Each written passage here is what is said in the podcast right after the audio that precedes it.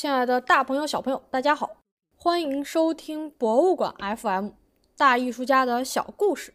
我是默默老师。之前我们在讲贝尼尼的时候说过，他作为当时最负盛名的巴洛克艺术大师，却唯独没有受到法国皇帝路易十四的青睐，因为这个路易十四他有自己的一些特殊的审美爱好，他不喜欢巴洛克。他喜欢的那种艺术风格被后人称之为洛可可风格。由于皇帝的喜爱，就这样，洛可可风格在法国诞生了。第一位在洛可可风格当中脱颖而出的法国画家叫做安东尼·华托。我们可以说，华托是一个正逢其时的艺术家。毕竟，十七世纪风靡欧洲的那些艺术大师们，比如说鲁本斯、凡戴克、维拉斯凯兹、伦勃朗，这些人啊，都先后的去世了。然而，就在这个时候，华托刚刚诞生。华托是一个非常低调的画家，他作为洛可可风格的代表人物之一，竟然。没有留下任何关于自己的文字记录。我们今天所有知道的关于华托的这些故事，大多数其实来自于华托的那些朋友们，他们自己写的个人传记当中有一些会涉及到华托的部分。华托在一七一七年的时候就成为了巴黎美术学院的成员。当时在美术学院里有一种风气。画家们的人物肖像特别多，以前的人物肖像啊，都是给贵族们、给皇帝们画的。然而，由于那个时代艺术的快速发展，艺术家本人也希望有人来给自己画肖像了。所以在美术学院里面，那些比较擅长人物肖像的雕塑家和画家，就经常会被要求。给一些艺术家们创作肖像画，并且呢，这些作品会作为他们进入美术学院的入学作品。后来，这些作品都被巴黎美术学院转交给了凡尔赛的法国历史博物馆。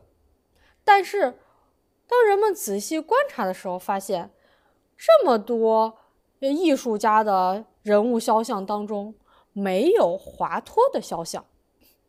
可见华托当时在美术学院里面并没有顺应这种潮流，他并不急于给自己立碑立传，想要让别人给自己画一幅肖像。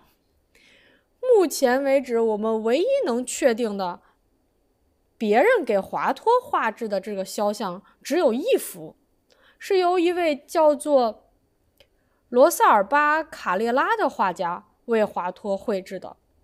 他在华托去世之前的六个月到达了巴黎，然后为华托绘制了这样一幅肖像画。即便是这唯一的一幅肖像画，也并不是华托本人要求的，而是华托的赞助人委托卡列拉来替华托绘制的这样一幅作品，想要将华托的容貌可以保留下来。这样的一幅一。这样的一位大艺术家，他的低调和谦虚，并不仅仅体现在不愿意给自己绘制肖像画方面。华托在他去世之前的一年，绘制了他艺术生涯中非常有名的一幅作品，叫做格森特画店的招牌。这个名字呢，听上去好像起得很随意一些，但是华托一直以来都。给他自己作品起的这个名字非常的通俗易懂，就是直接简单的表现画面，表达画面里面的那个意思。按理说，华托当时作为一个大画家，那都应该别人出高价来买他的作品。然而，这幅格森特画店的招牌却是华托自己啊主动提出创作的。在一七二一年，华托那个时候刚刚从国外回到巴黎，然而他发现他的画商的那位好朋友格森特先生有一个画廊刚刚要开张，华托就特意前往，问格森特说：“他能不能跟格森特合作一下？如果可以的话呢？华托想要画制一些作品。”以避免什么呢？避免自己太长时间不画画手生，然后降低了自己的绘画水平。好比说，他画的这些作品就像一些练习作一样。而且，华托表示，如果格森特愿意的话，他可以专门画一张作品挂在这个格森特画廊的外面。这种类似于。广告画一样的创作，类似于招牌一样的这种创作，最开始，格森特觉得有一些浪费华托这位大艺术家的才华，但是华托本人完全不把这件事情放在心上，反而非常的有热情。最终没有想到，这幅作品画完之后，竟然成为了华托最成功的作品之一。它被挂在这个画廊外面的时候，不仅吸引了路上行人的目光，连当时法国巴黎一些极为著名的画家，多次专门的跑到这个格森特的画廊门口来，就为了欣赏华托的这幅作品。事后呢，华托也自己跟朋友们交流的时候说，其实他也没有想到，这样的一张作品可以有如此好的反响。